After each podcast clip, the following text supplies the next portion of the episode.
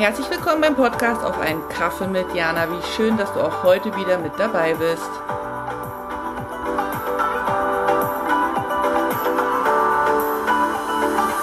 Hallo, Jana hier. Hast du mal fünf Minuten? Ich ähm, ja, habe einen Impuls mitgebracht, der mir letztens mal wieder so bewusst geworden ist, im Sinne von super spannende Erkenntnisse, die unsere Kommunikation positiv sowie auch negativ beeinflussen können. Und ich glaube, dass das gar nicht so viele wissen. Und den möchte ich mit dir teilen. Und ich gucke jetzt die ganze Zeit aus dem Fenster, weil die Baustelle nämlich noch da ist. Und ich hoffe, dass wir dieses Mal ohne Nebengeräusche durchkommen. Aber zurück zur Kommunikation. Und zwar geht es darum, ich liebe ja Kommunikation, egal jetzt, ob wir beide miteinander über einen Podcast sprechen oder wäre natürlich super schön, wenn wir zusammen irgendwo sitzen würden und einen Kaffee zusammen trinken und uns face to face austauschen könnten. Genauso mag ich Kommunikation ähm, über Schreiben oder Singen oder also es gibt ja verschiedene Arten mit Kommunikation, will ich damit sagen. Und es gibt auch unterschiedliche, ähm, wie sagt man, Tageszeiten, wo man kommuniziert. Und ich weiß nicht, ob dir das schon mal aufgefallen ist, aber es gibt so Kommunikationszeiten am Tag, die sind echt gut und es gibt welche, die sind weniger gut. Und wenn ich jetzt bei mir zum Beispiel bin, ist halt frühst, bin ich jetzt noch nicht so gut drauf, weil meine Stimme dann auch noch nicht so wach ist und ich selber noch nicht so wach bin und frühst mit mir ein gutes Gespräch zu führen, ne? also mehr wie Smalltalk ist ähm, schwierig, weil ich da noch nicht so wach bin. Für mich sind so die Zeiten ab Mittag und dann zum Abend hin ganz gut. Und früher, also als ich noch ein bisschen jünger war, habe ich es ja geliebt durch diese romantischen Vorstellungen im Fernsehen, diese Nachtgespräche. Weißt du, wenn man sich dann so abends mit einem Glas Wein ähm, irgendwie bei einer Party trifft oder draußen ganz wild campt oder am Lagerfeuer, whatever, und man dann da anfängt, Gespräche zu führen mit dem Partner, mit der Freundin, philosophisch betrachtet, nicht philosophisch betrachtet, so, ne, das ist so, wo ich denke, wow, total cool.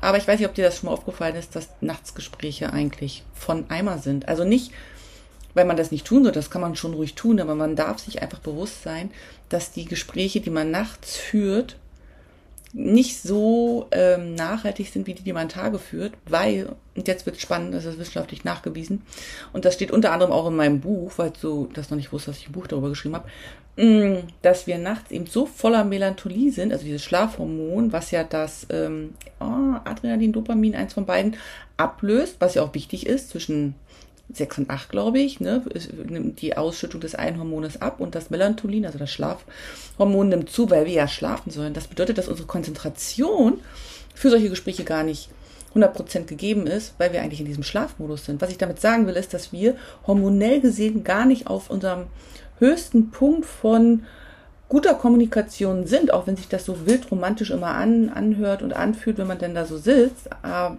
aber es ist gar nicht unsere unsere Zeit, Gespräche zu führen und erst recht keine Gespräche zu führen, die irgendwie mit, weiß nicht, Kindererziehung, Partnerschaftsproblemen, ganz krassen Diskussionen zu tun hat. Und ähm, ich kenne das aus eigener Erfahrung, dass man gerade dann auch nachts sehr emotional wird und dass das dann hitzige Diskussionen sind und die eine ganz andere Qualität haben, als würde man dieselbe Diskussion, Diskussion am Tage führen, zur Mittagszeit, zur Nachmittagszeit, wo man einfach viel wacher ist, viel konzentrierter ist, viel aufnahmebereiter ist, viel mehr auch äh, dadurch fokussierter ist als nachts.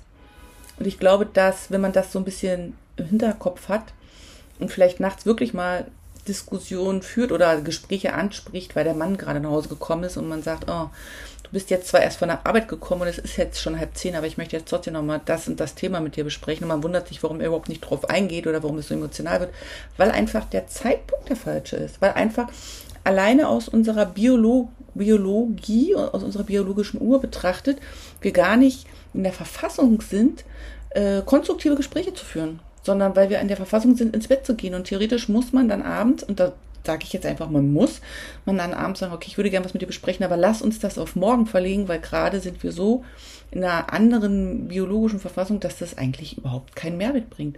Aber oft führen wir dann abends diese Diskussion partnerschaftsmäßig so, also ich kenne das aus meiner Jugend, und ist dann total echauffiert, weil der Partner nicht versteht, wenn man selber dann auch sehr emotional reagiert. Nächsten Morgen denkt man sich, was war das eigentlich? Man ist keinen Schritt weitergekommen, statt dieses Gespräch einfach beim Mittagessen zu führen oder während man zusammen einen Spaziergang im Wald macht. Also sowieso immer gut, Gespräche, gerade wichtige Gespräche, nicht direkt am Tisch zu führen, sondern in der Bewegung, weil in der Bewegung sind wir flexibel und auch unser Gehirn ist dann flexibler und nicht so fest und so starr. Also das macht auch was, in welcher Umgebung man Gespräche führt. Das ist auch nachgewiesen, dass wenn ich jetzt irgendwo fest sitze und da mich nicht wegbewegen kann, mein Gehirn Gehirn ganz anders funktioniert und auch fest ist und gar nicht so flexibel, als wäre ich jetzt äh, unterwegs in einer anderen Umgebung oder ich mache eine Tätigkeit nebenbei, dann ist das Gehirn auch viel wacher und viel, die Bauarbeiter sind da, I'm sorry, ähm, viel wacher und viel flexibler. Also wenn du jetzt zum Beispiel sagst, du gehst in den Wald oder machst einen Spaziergang während einem Gespräch oder weiß ich nicht, man schält zusammen Obst währenddessen oder beim Kochen oder wie auch immer. Das sind Gespräche, die nochmal eine ganz andere Qualität haben, als würde man einfach nachts ähm, versuchen, in dieser wildromantischen Vorstellung, weil das uns so vorgegaukelt wird, dass das halt ähm, die perfekte Zeit ist, ähm, um Gespräche zu führen, da irgendwie Dinge anzusprechen, die gelöst werden müssen. Ja, das ist mir letztens wieder so bewusst geworden, dass nachts Gespräche führen oder beziehungsweise sobald das Melatonin ähm, anfängt, seine Arbeit aufzunehmen, eben abends, dass man da wirklich leichte Gespräche führen sollte und nicht irgendwelche Gespräche, die existenzentscheidend sind, dass man die wirklich auf den Tag mit Sonne, mit Hochstand, mit was auch immer, mit einer schönen Umgebung verlegen sollte, weil man dann einfach ganz andere Ergebnisse erzielt und auch ganz andere Gesprächsqualitäten haben kann und auch haben wird. Ähm, und das dann eben dem entspricht, wie man es vielleicht selber auch sich das so vorgestellt hat, wie das Gespräch verlaufen kann.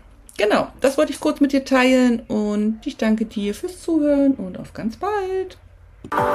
Vielen Dank fürs Dabeisein und auch vielen Dank dafür, dass du den Podcast teilst, kommentierst und abonnierst.